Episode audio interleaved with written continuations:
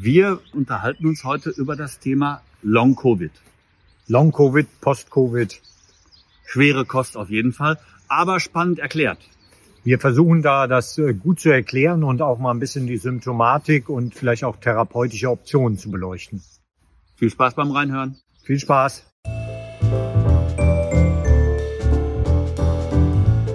Wellness Podcast. Be well and enjoy. Hallo und herzlich willkommen zum Wellness Podcast. Mein Name ist Michael Altewischer und ich bin heute zu Gast bei Dr. Matthias Menschel im Menschels Vitalresort in Bad Sobernheim. Hallo, Herr Menschel. Hallo, Herr Altewischer. Schön wieder mal hier zu sein. Ja, freut uns auch sehr. Wir beiden sprechen heute über eine Erkrankung, die im ungünstigsten Fall nach einer Covid-19-Infektion eintreten kann.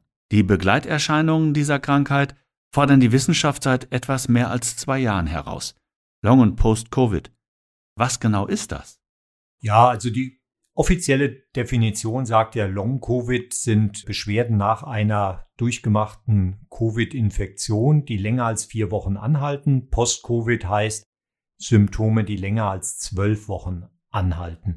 Ich habe so den Eindruck, natürlich in der allgemeinen Berichterstattung, in der Presse, in den Medien und so weiter, oder wenn man auch auf der Straße Bürger befragen würden, würden wenige diese Differenzierung so exakt machen. Es wird in einen Topf geschmissen, Long-Covid und Post-Covid.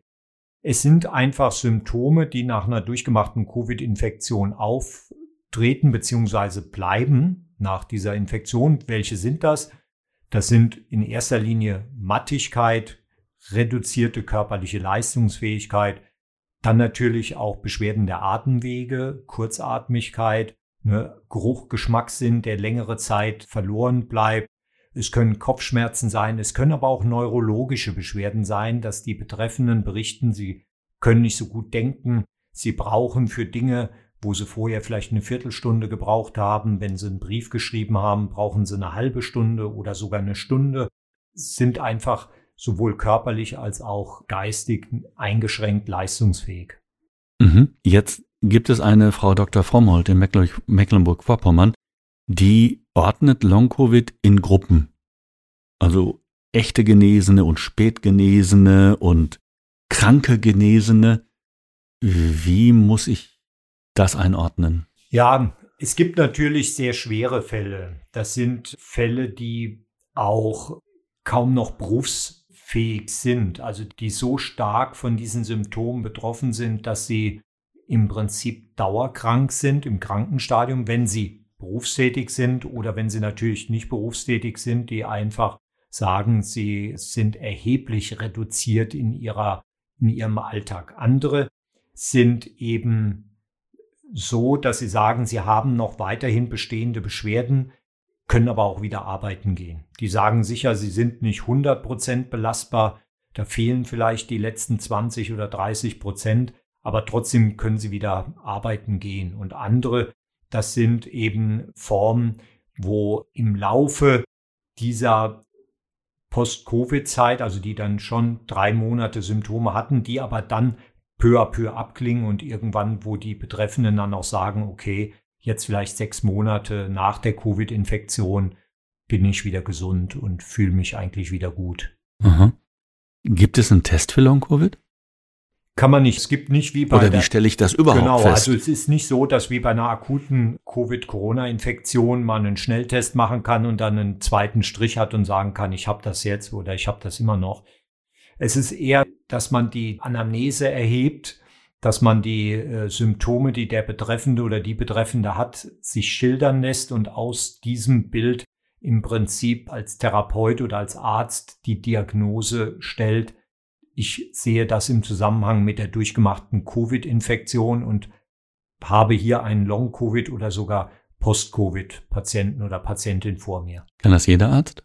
Oder mein Hausarzt? Ja, theoretisch. Ich denke, die Hausärzte können da schon, können schon diese Diagnose oder zumindest diese Verdachtsdiagnose stellen und würden dann in dem Fall sicherlich auch jemanden eventuell an eine spezielle Ambulanz weiterleiten, wobei diese Ambulanzen natürlich aktuell auch sehr nachgefragt sind und teilweise auch lange Wartezeiten haben, so dass für die Betroffenen dann das in dem Moment auch keine Hilfestellung hat, wenn ich jetzt erst in einem halben Jahr einen Termin bekomme, aber jetzt im Prinzip ja eine Hilfe brauche. Ne? Das ist das Thema. Ich habe, war bei meinem Hausarzt und der sagt, geh mal zum Neurologen. Vielen herzlichen Dank, Vierteljahr später. Und dann?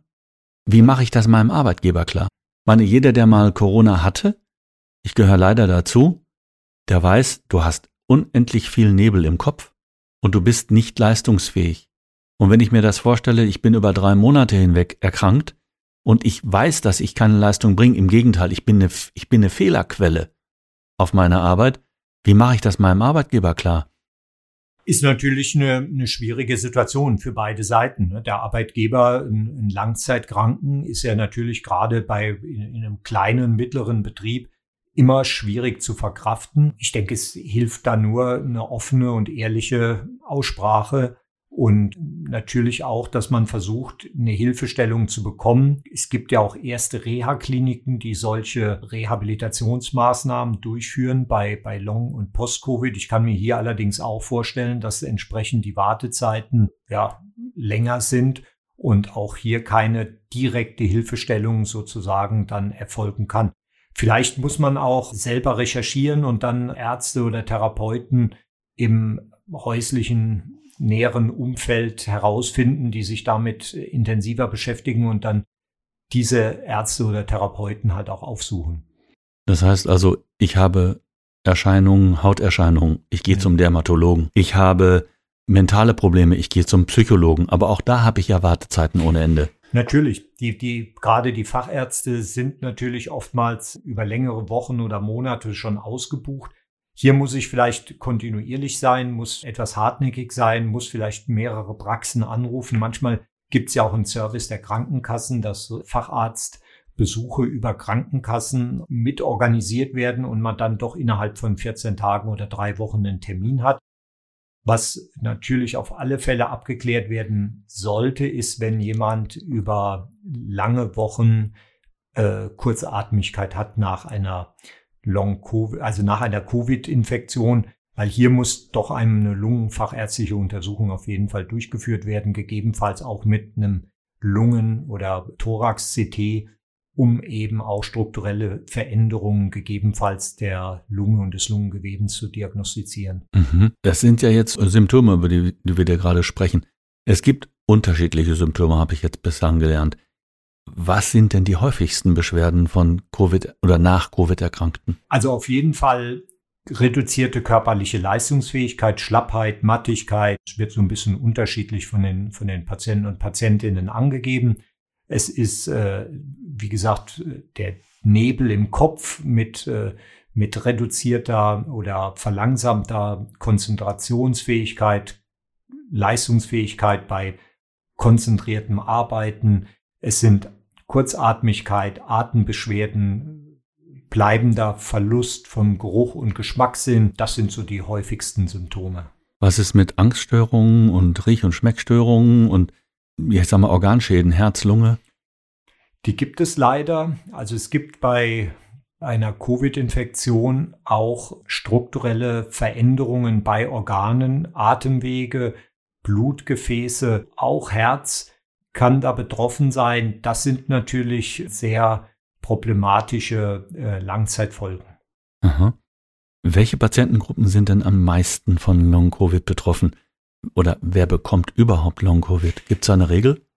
Schwierige Frage. Es gibt erste Untersuchungsergebnisse, aber die sind teilweise etwas diffus. Man weiß Frauen mehr als Männer, okay, ja. Okay, man, man weiß, auch altersgruppentechnisch schon eingeordnet? Nein, das, also da kenne ich keine wirklich aussagekräftige Daten. Was, was es gibt, ist natürlich auch Menschen, die schwere Vorerkrankungen haben, können eher so einen Long- oder Post-Covid-Verlauf haben, was ja auch nachvollziehbar ist, wenn jemand schon im Vorfeld schwere chronische Erkrankungen hat, dass er sowas eher bekommt. Es gibt Hinweise darauf auch, dass Menschen, die vorher eine starke Stressbelastung hatten, also die zum Beispiel chronischen Stress auch über Jahre hatten, beruflich, familiär, finanziell, was auch immer, dass auch die eher zu einem Verlauf mit länger bestehenden Beschwerden nach Covid-Infektion neigen. Das heißt also die, auch die Burnout-gefährdeten Menschen. So ist es, ja, ja. Okay. Sind denn jetzt zwei Jahre danach im weitesten Sinne die eigentlich schon alle Risikofaktoren ermittelt oder identifiziert worden? Mit Sicherheit nicht, nein. Also ich denke, das wird auch noch weitere Forschungsergebnisse zeigen, was möglicherweise Faktoren sind, die so einen Long-Covid, Post-Covid-Verlauf begünstigen. Was man weiß, ist, dass auch bei leichten und milden Verlaufsformen der Covid-Infektion selber, wo man sich vielleicht als Betroffener oder Betroffene bereits freut und sagt, das ist, war nicht mehr als eine Erkältung oder so ein moderater grippaler Infekt, dass auch bei solchen Verlaufsformen auch ein Post-Covid auftreten kann. Am Anfang denkt man ja eher, es betrifft vielleicht nur die, die im Krankenhaus waren, die beatmet waren oder so einen schweren Verlauf hatten, aber das ist es eben nicht. Es kann auch bei leichten oder mittleren, mittelschweren Verlaufsformen dazu kommen. Jetzt haben wir ja alle gelernt, dass wir trotzdem, dass wir geimpft worden sind oder uns haben impfen lassen, dass wir uns dennoch mit Covid-19 anstecken können. Und zwar nicht nur einmal, sondern mehrfach. Kann ich, nachdem ich ein oder zweimal mich angesteckt habe, beim dritten Verlauf mit einem Mal auch so ein Long-Covid erhalten oder nach sich ziehen? Das ist eine gute Frage. Könnte ich jetzt ad hoc gar nicht beantworten. Ich gehe davon aus, dass das bei jeder Covid-Infektion möglich ist. Auch wenn man schon vielleicht drei oder sogar vier Impfungen hatte und bereits eine oder zwei Covid-Infektionen in der Vergangenheit, gehe ich davon aus, dass auch bei einer weiteren Covid-Infektion sowas auftreten kann. Wenn ich, wir haben es vor uns kurz angeschnitten, das Thema Krankheit. Ich bin schwach, ich schaffe es nicht, ich krieg's hm. auch mental nicht auf die Kette. Wie lange kann das unter Umständen dauern? Jahre? Also was man weiß, ist, dass äh, natürlich auch eine, ja, eine Heilungschance besteht, dass also doch bei vielen innerhalb von zwölf Monaten die Symptomatik zumindest besser wird. Andere können aber auch sehr problematische Langzeitverläufe haben, die dann natürlich bei Menschen auch gravierende Begleitumstände mit sich bringen, sei es Arbeitsplatzverlust, sei es aber auch natürlich finanzielle Probleme durch diesen Arbeitsplatzverlust oder durch längeres Kranksein und natürlich auch die psychologische Seite. Jemand, der vielleicht vorher leistungsfähig, normal leistungsfähig war, sich gesund gefühlt hat, auf einmal zu einem chronisch Kranken geworden ist, was natürlich auch äh, vom Kopf her schwierig ist zu verarbeiten und gegebenenfalls auch anzunehmen. Welche Ursachen haben die jetzt mittlerweile von uns aufgezählten und angeführten Symptome? Das weiß man letztendlich nicht genau, warum dieses Long-Covid und Post-Covid auftritt. Man weiß von anderen Viruserkrankungen, die gab es ja früher schon, diese Begriffe CFS, Chronik-Fatigue-Syndrom, zum Beispiel nach einer vorangegangenen Epstein-Barr-Viruserkrankungen, das pfeifersche Drüsenfieber, oder einer CMV, das ist der Zytomegalie-Virus. Da gab es auch schon Patienten und Patientinnen, die ein, eine ähnliche Symptomatik danach hatten, einfach mit Schlappheit, Schwäche, reduzierter körperlicher und geistiger Leistungsfähigkeit. Und da wurde das immer als CFS beschrieben. Da besteht mit Sicherheit Forschungsbedarf, der jetzt einfach noch viel höher ist als bei den, weil sehr viele mehr Menschen in kurzem Zeitraum diese Infektionserkrankung hatten und auch mehr Post-Covid-Betroffene da sind, sodass natürlich auch für die Wissenschaft aus meiner Sicht da eine große Aufgabe besteht, in diesem Bereich zu forschen und auch Therapiestrategien zu entwickeln, weil aktuell ist es ja so, vor kurzem, vor 14 Tagen war im Ärzteblatt noch so ein Titel Post-Covid-Syndrom, mehr Fragen als Antworten. Also auch die Medizin hat noch wenig, sagen wir mal, durch wissenschaftliche Studien belegte Therapieformen, die wirklich auch helfen. Man setzt natürlich verschiedene Dinge ein, evaluiert auch das ein oder andere, aber da muss man ehrlich sagen, ist die Wissenschaft auch noch so ein bisschen in den Kinderschuhen aktuell. Eine sehr ketzerische Frage. Ich weiß, dass ich mir damit nicht nur Freunde mache. Tritt Long-Covid bei Geimpften eher auf als bei Ungeimpften? Vice versa? Ja, da ist die Wissenschaft und die, die wissenschaftlichen Ergebnisse noch nicht so eindeutig, ehrlich gesagt, ja. Eindeutig in welche Richtung? Ja, also man würde ja postulieren oder vermuten, dass Geimpfte möglicherweise seltener von Long-Covid oder Post-Covid betroffen sind als Geimpfte, aber als, als Ungeimpfte. Aber das ist meines Wissens noch nicht so eindeutig nachgewiesen.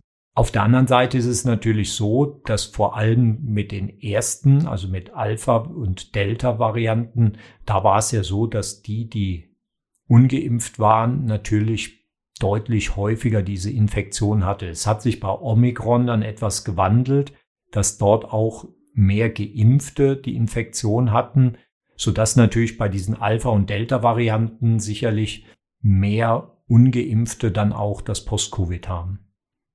Mhm. Wenn wir jetzt mal versuchen, in die Zukunft zu gucken, so ein bisschen, so ein klitzekleines mhm. bisschen in die Zukunft, gibt es schon Long-Covid-Therapien, die vielversprechend sind? Also ich kann nur jetzt aus, aus meiner Sicht sprechen, was aus meiner Sicht vielversprechend ist. Das war ja auch schon bei der Behandlung von der Covid-Infektion oder auch der Prophylaxe einer schweren Covid-Infektion ist Vitamin D zu nennen. Vitamin D in der Form, dass man versucht durch Vitamin D-Substitution, weil die meisten erwachsenen Menschen in Deutschland haben Vitamin D-Mangel, weil sie einfach natürlich auch zu wenig Sonnenlicht äh, haben. Kleiner Exkurs, was ist Vitamin D? Wie kriege ich das am besten? Ja, Vitamin D ist das Sonnenvitamin, kann man sagen. Also wir brauchen Sonnenlicht, um Vitamin D selber herstellen zu können. Da unser modernes Leben eher innen stattfindet, indoor, in Büros, in der Wohnung, in Räumen, und wir oft nur eine halbe Stunde, Stunde am Tag vielleicht uns draußen aufhalten, haben wir natürlich wenig Sonnenlicht und produzieren dementsprechend wenig Vitamin D und haben deshalb häufig einen Vitamin D-Mangel. Und das kann man durch Tabletten oder durch Kapseln oder Tropfen kann man das ergänzen. Oder aber durch Teilnahme an der frischen Luft. Genau, das wäre das Optimale. Aber wenn jemand natürlich einen Büroarbeitsplatz hat, dann wird es ihm schwer gelingen, vor allem im Winterhalbjahr dann ausreichend draußen zu sein. Im Sommer geht es natürlich. Der Urlaub am, am auf Teneriffa ist gesichert. Absolut. Danach ist der Vitamin D-Mangel passé, vorübergehend zumindest. Aber Spaß beiseite, also Vitamin D Gabe ist aus meiner Sicht ein ganz wichtiger Punkt. Auch andere Vitamine, auch sicherlich mal der Versuch einer hochdosierten Vitamin C-Gabe, Spurenelemente, Zink, Selen ist hier zu nennen, auch Omega-3-Fettsäuren. Es ist auch so, dass man vielleicht mit naturheilkundlichen Therapieprinzipien wie dem Fasten Erfolge erzielen könnte. Fasten ist etwas, was auch Organismen, die in einer Regulationsstarre sich befinden und man sagt so landläufig, wenn der Karren in den Dreck gefahren ist, kommt er selbst nicht mehr raus. Da kann das Fasten sozusagen tatsächlich manchmal diesen gordischen Knoten zerschlagen und ein System auch wieder neu ausrichten und neu justieren. Und das wäre für mich auch immer ein Aspekt, jemand, der Post-Covid hat, dass er sagen soll, ich versuche mal 14 Tage oder sogar ein längeres Fasten zu probieren. Wir setzen hier im Haus auch die intermittierende hypoxische Sauerstofftherapie ein. Das heißt, man bekommt über eine Maske vorübergehend Sauerstoff zum Einatmen, der etwa dem Sauerstoffgehalt in, in einer Höhe von 4000, 4500 Meter Meereshöhe entspricht, als, als wäre man praktisch im Hochgebirge. Das gibt auch Impulse auf die Zellen, auf die Zellstrukturen wie die Mitochondrien und bewirkt eben auch ähm, Regeneration. Aber das sind natürlich, muss man fairerweise dazu sagen, eine pragmatische Herangehensweise an dieses Post-Covid-Syndrom, ohne dass man sich hier auf wissenschaftliche Studien stützen kann. Natürlich weiß man, dass diese Therapieprinzipien aber bei vielen anderen vergleichbaren Situationen eben wirksam sind. Mhm. Was ist mit Physiotherapie? Was ist mit Ernährungstherapie? Was ist mit Sporttherapie? Dinge, die, meine, Sie sind Naturalmediziner. Mhm. Sie sind Schulmediziner. Das heißt, Sie kennen beide Welten. Und die Frage ist eben, was braucht der einzelne Mensch? Ist, wir halten, unterhalten uns ja immer wieder über das Individuum. Und bei mir im Rheinland sagt man, jeder Jack ist anders. Na klar, also sind das alles Therapieprinzipien, die man mit anwendet. Also zum Beispiel bei auch Störungen der Gedächtnisleistung ist Ergotherapie immer auch etwas, was unterstützend hilft. Physiotherapie bei also Menschen, die sehr schlapp sind und vielleicht dadurch auch die Bewegung in der letzten Zeit vernachlässigt haben, über Physiotherapie wieder dort ein bisschen die körperliche Aktivität zu steigern. Dosierte körperliche Bewegung, vor allem an frischer Luft, ist mit Sicherheit unterstützend wirksam. Bei der Ernährungstherapie, klar, eine, eine frischkostreiche Ernährung mit, mit viel pflanzlichen Lebensmitteln, Gemüse, Kräutern, essentiellen Fettsäuren, bei kaltgepressten pflanzlichen Ölen. Das sind natürlich Sachen, die auch eine Basis ist, ganz klar. Mhm. Behandeln Sie hier im Manchester Vital Resort Patienten mit Long-Covid? Wir haben tatsächlich einige gehabt, die dann natürlich oft nur eine Woche oder zwei Wochen im Haus gewesen sind. Das ist natürlich oft ein Zeitraum, der letztendlich zu kurz ist, um dann auch den Behandlungs- und therapeutischen Erfolg wirklich zu evaluieren. Wir bitten die Betreffenden auch uns nochmal nach vier und acht Wochen eine Rückmeldung zu geben, was aber dann eben nur vielleicht in 50 Prozent auch erfolgt. Ne? Mhm. Mit welchem Erfolg? Also ich würde sagen, eine Linderung, eine Besserung, ja. Also das Ganze ist etwas, was sicherlich nicht in Wochen zu beheben ist, oftmals, sondern tatsächlich in Monaten. Also da muss man wirklich über einen längeren Zeitraum natürlich sprechen. Und das ist natürlich auch etwas, was mental auch verarbeitet werden muss. Also, weil das sind ja oft Menschen, die vorher im Prinzip gesund oder vielleicht allenfalls ein paar, paar Kleinigkeiten hatten, ne? also nichts Wesentliches. Und dann auf einmal so ein Schuss von Bug und auch unsicher verschwindet es alles wieder komplett. Wie lange brauche ich dafür? Und, und, und. Das sind natürlich Sachen, die jeden von uns auch mental stark belasten würden. Mhm. Also ich glaube, was auch in die Mitbehandlung rein gehört, ist sicherlich auch so eine psychologische oder psychotherapeutische Unterstützung. Braucht vielleicht nicht jeder, aber ich könnte mir vorstellen, dass das sicher bei der Hälfte der Betroffenen auch indiziert ist. Und wenn es nur mal drei oder vier Gespräche sind und jemand den oder die Betreffende im Prinzip immer wieder ein bisschen motiviert, aufmuntert, positiv bestärkt und ihm da vielleicht eine gute Unterstützung bei gibt. Das ist, glaube ich, das Thema Coaching. Ja unterstützen und nicht glauben, man ist allein auf dieser Welt, mhm. sondern sich Menschen suchen, mit denen man in Sparring gehen kann, mit denen man diskutieren kann und die einem im positiven Sinne neutral gegenüberstehen. Und wo ich nicht das Gefühl haben muss, ich unterhalte mich hier gerade mit meinem besten Freund oder meiner besten Freundin oder meinem Ehegatten oder wie auch immer, sondern Menschen, die das einwerten können mhm. und mir auch vielleicht ein Stück weit die Angst nehmen können, dass das, was ich jetzt gerade durchlebe, für den Rest meines Lebens so sein wird? Ich glaube, die Betroffenen können schon vorsichtig optimistisch sein, dass die Symptomatik abklingt und besser oder zumindest sich nochmal stark bessert. Allerdings, wie gesagt, mit einem gewissen zeitlichen, ja, zeitlichen Vorlauf. Ich meine, das Ganze hat ja auch einen volkswirtschaftlichen Aspekt. Ne? Wenn wir jetzt gerade überall ist Fachkräftemangel oder Personalmangel in, eigentlich in allen Branchen. Und da können wir es uns auch kaum leisten, dass wir vielleicht Zehntausende haben, die mit Long-Covid, Post-Covid im Prinzip längere Zeit am Arbeitsplatz fehlen. Auch das ja. ist natürlich ein Aspekt. Belastet natürlich auch das Gesundheitssystem. Die Sozialkassen im Prinzip werden dadurch belastet. Also das, äh, deshalb ist da natürlich auch Eile geboten, dass die Wissenschaft und die Medizin im Prinzip da forscht und hoffentlich auch ein paar ganz gute therapeutische Ansätze noch findet. Mhm. Ein gutes Wort zum Schluss bei diesem schweren Thema. Was empfehlen Sie Menschen, die das Gefühl haben, mein bester Kumpel, ich selber, mein Arbeitskollege, da stimmt was nicht?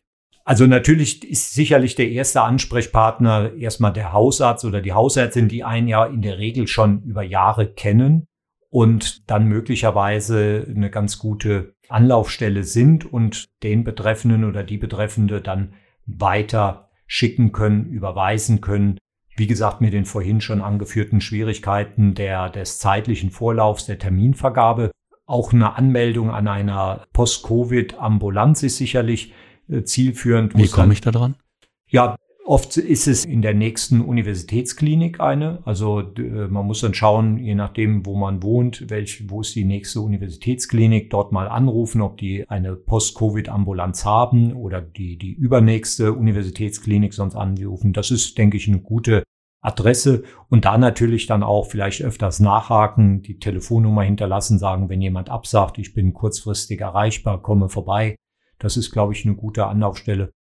Oder halt auch dann vielleicht selbst die Initiative ergreifen und zu sagen, ich schaue mal nach Ärzten, Therapeuten, die sich auf das Thema so etwas spezialisiert haben und gehe dann dort und. Oder eben zu einem Facharzt mit einem konkreten Problem, das ich bei mir finde.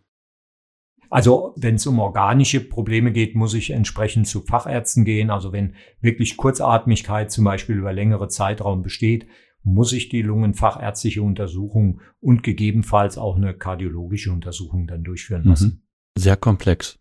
Ich Absolut. bedanke mich für diese Zeit, für Ihr Fachwissen und allen da draußen Ihnen noch eine gute Zeit und empfehlen Sie uns weiter. Dankeschön. Bis dahin, tschüss. Bis dahin, tschüss, ja. Das war schon wieder eine Folge vom Wellness Podcast Be Well and Enjoy. Konnten Sie etwas für sich mitnehmen? Dann lassen Sie uns das gerne in den Kommentaren wissen. Wenn Ihnen die Folge gefallen hat, freuen wir uns außerdem über eine positive Bewertung. Und abonnieren Sie den Wellness Podcast am besten jetzt, falls Sie es noch nicht getan haben. So verpassen Sie keine Folge mehr.